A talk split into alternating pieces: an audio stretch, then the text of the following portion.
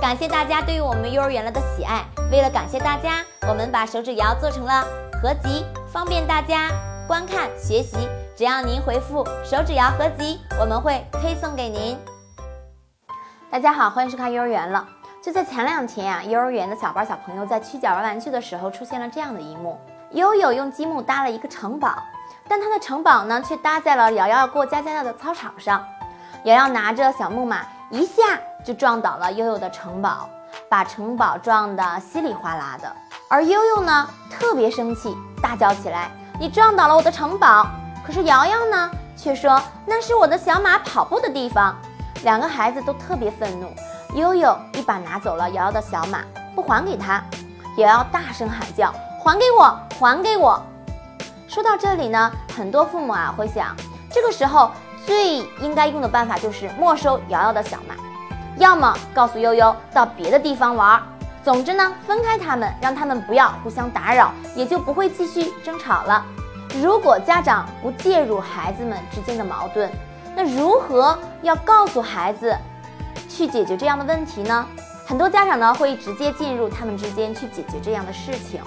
家长帮助孩子之后呢，孩子往往得不到提高。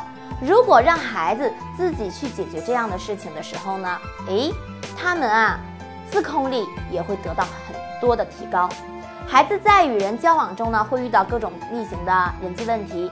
而学会用适当的方法处理问题，保持与他人友善关系，是孩子必备的能力。这种能力是从小练成的。但是成人用插手的方式，会使孩子失去练习的机会。大人们插手不仅锻炼不了孩子解决问题的能力，还会让孩子越加依赖我们的保护，而丧失自我保护的能力。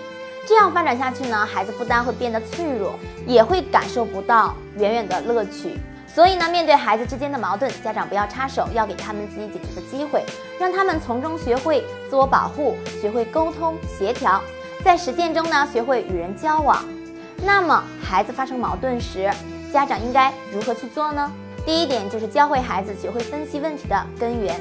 没收孩子玩具可能会很快制止他们争吵，但是孩子们以后还会因为其他的原因继续争吵起来。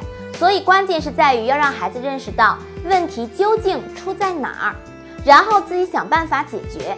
不妨让孩子们坐下来，让他们各自说一说为何争吵。这样做的好处呢，就是让孩子啊能够彼此倾听对方的想法。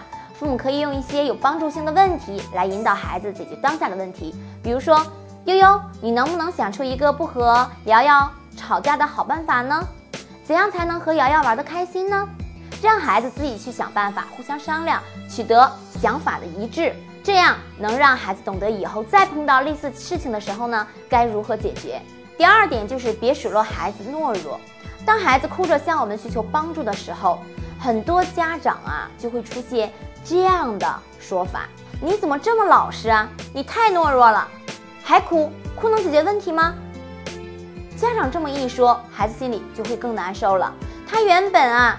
无能为力，而向我们诉苦，没想到得不到我们的认可与理解，而且被数落了一顿。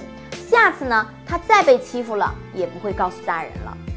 所以呢，我们不要指责孩子，而是要仔细倾听孩子，并把方法教给孩子，教给他如何去做。这样呢，他就会慢慢的有解决事情的方法了，而不是一味的懦弱了。这样，孩子往往会赢得尊重，也会受欢迎的。今天我们说到这里，感谢您的点赞和转发，我们下次见。